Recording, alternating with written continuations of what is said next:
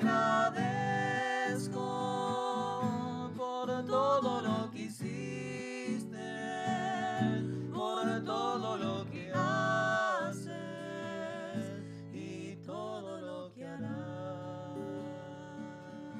Bienvenidos a esta nueva edición de Jesús Diría. Eh, en este momento quiero presentarles a mi invitado especial, que es mi padre. Gracias por aceptar la invitación de estar en esta, en esta transmisión. Gracias por invitarme y hacerme parte de este trabajo que estás haciendo. El objetivo de, de esta página y de estos videos que estamos haciendo es promover la lectura y el estudio de la, de la Biblia que creemos que es la palabra de Dios.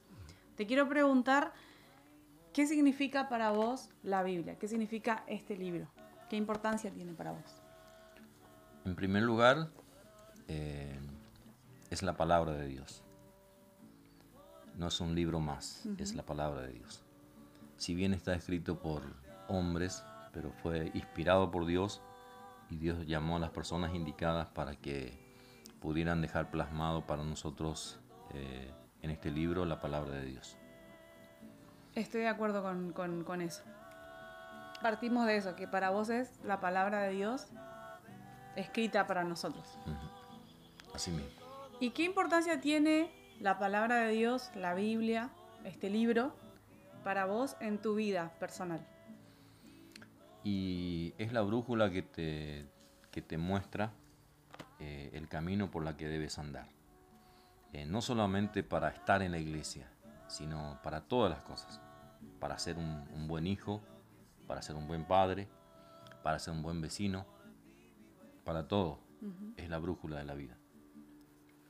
Bien, y quiero preguntarte una, algo más, más personal.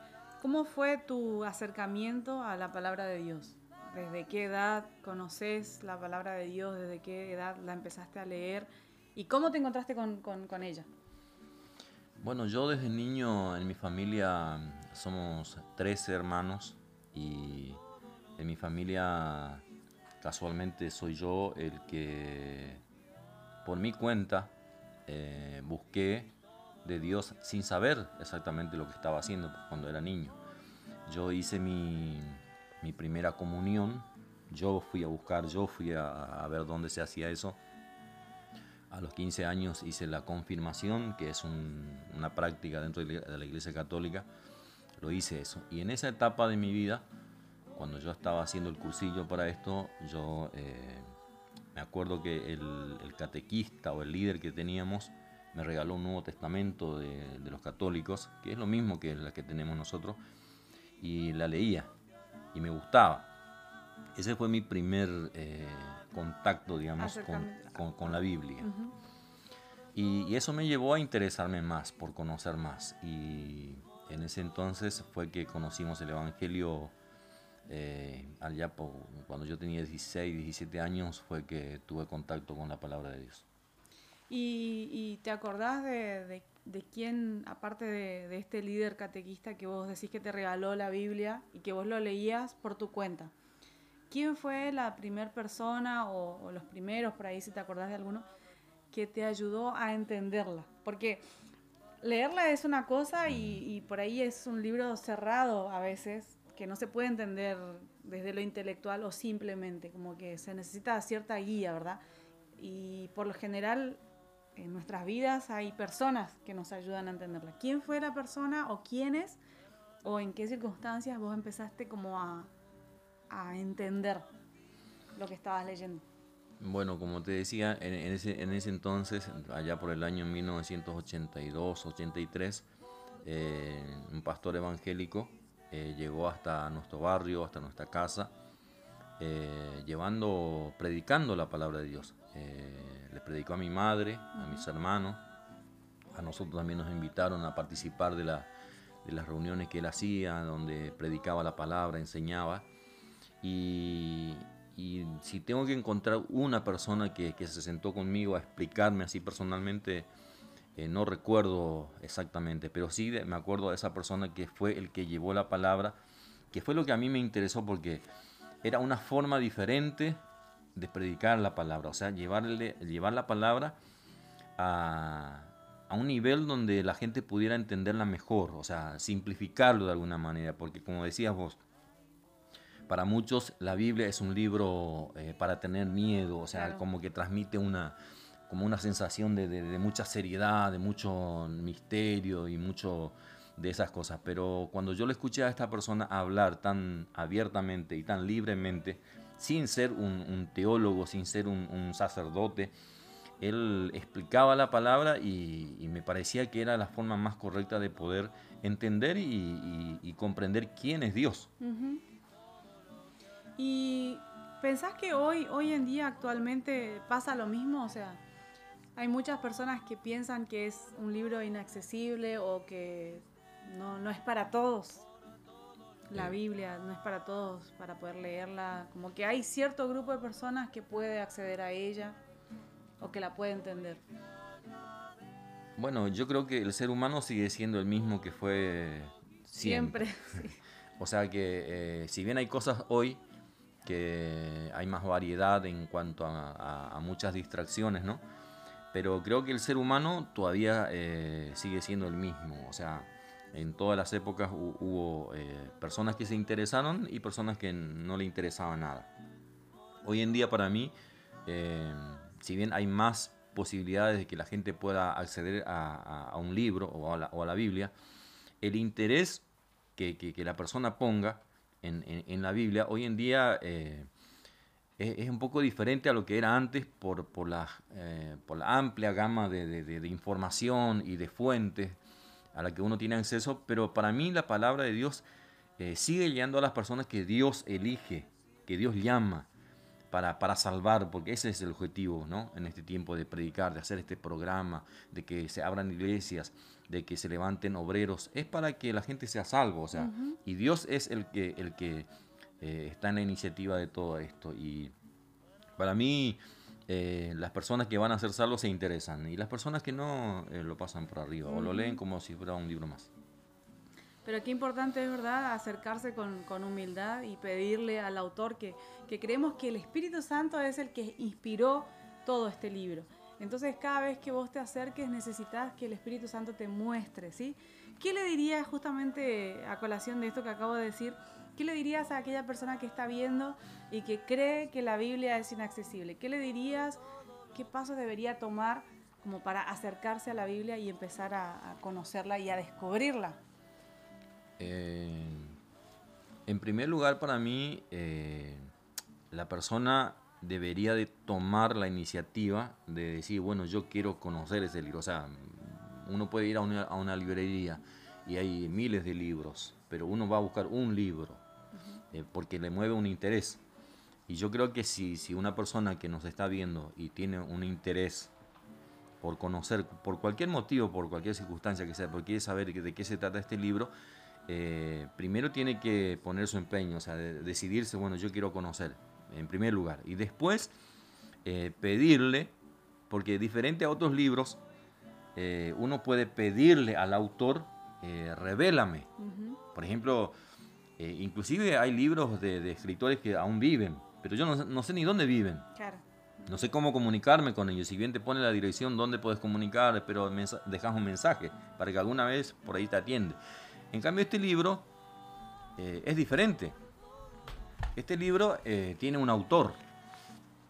Y ese autor, eh, uno puede, cuando a- yo abro este libro y, y leo algo y no entiendo bien, y, y si fuera un humano tomaría el teléfono y le llamaría, por favor, ¿me explicas esta parte? Y existe la posibilidad de que ese, ese- autor ya no esté o, o no esté disponible. En cambio, este libro, yo puedo leerla y puedo decirle, Señor, si tú eres el autor de este libro, eh, yo necesito entender o yo quiero entender, revélame. O sea, no, no, hay, no, hay, no hay que hacer mucho para que Él nos conteste. Y como decías vos, fue inspirado por el Espíritu Santo. El mismo Espíritu Santo que inspiró en la, en, en- en- la escritura, cuando alguien se puso a escribir, es el mismo Espíritu Santo que viene a tu vida y te revela aquello que estás queriendo entender. Es, eh, es algo práctico, no, es, no hay que hacer algo extraordinario, es simple, es práctico, es, es, es muy fácil.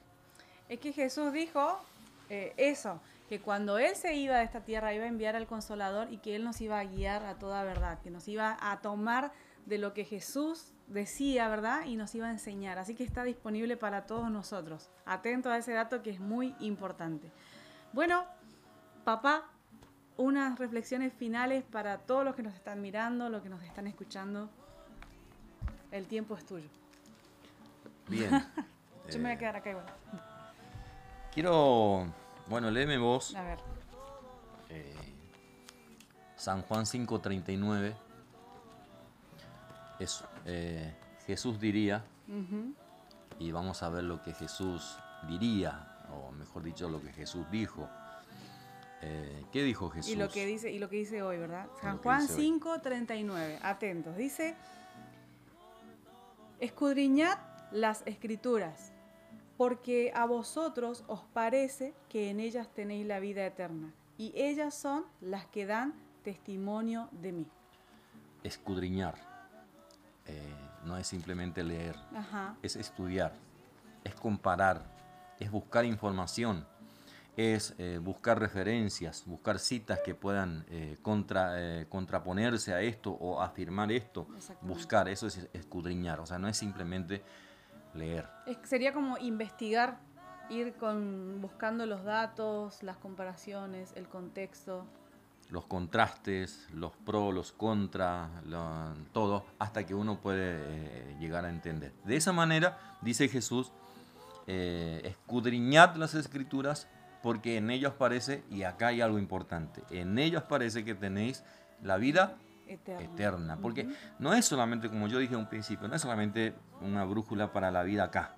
Eh, la Biblia te ayuda a hacer todo lo que yo dije en un principio, ¿no? Pero por sobre todas las cosas te muestra el camino a la vida eterna, que es un asunto a resolver de todos los seres humanos. ¿Qué pasa después que yo vaya de esta vida? Exactamente. En cambio, la escritura nos dice que en ella os parece que tenéis la vida eterna. O sea que Jesús está afirmando, si ustedes, ustedes quieren tener la vida eterna, eh, en la Biblia está revelada las cosas que tenéis que hacer para obtener la vida eterna. Y luego dice, y ellas son las que dan testimonio de mí. De mí. O sea, la escritura nos revela a Jesucristo y cada vez nosotros nos parecemos más a Él cuando más conocemos su palabra, más obedecemos su palabra, cada vez nos vamos pareciendo más a Él, porque la, la escritura revela quién es Jesús. Jesucristo. Bien, y Jesús mismo dijo que Él es la vida, así que conocerlo a Él y, y- y escudriñar las escrituras es como que todo tiene relación con todo, ¿verdad? Si leemos la Biblia, conocemos a Jesús, si conocemos a, a Jesús, nos parecemos más a Él y Jesús dijo que Él es la vida, que Él es el camino, que Él es la verdad, que Él es todo. ¿Esa es tu reflexión final entonces? Sí, pero me falta una partecita. A ver, sí, perdón. de que eh, uno al, al- al leer la escritura encontramos a Jesús, ¿no? Su, su niñez, su ministerio, su muerte, su sepultura y luego su Resurrección. resurrección. O sea, eh, si nosotros eh, entendemos la escritura, eh, comprendemos quién es Jesús, seguimos sus pasos, vamos a, a experimentar la muerte. Nadie se salva de eso. Pero seremos con Jesús. Resucitaremos cuando suene la trompeta, resucitaremos e iremos con Él y estaremos con Él para siempre. O sea que la Biblia nos marca el camino para la vida, pero aún para después Para de esta vida, para la eternidad. Así que esa sería mi, eh, mi reflexión a, a las personas que nos están eh, mirando. Muchas gracias. Gracias por compartir con nosotros este momento y bueno, que sea de bendición para vos. Dios te bendiga. que las palabras no me alcanzan para decirte lo que siento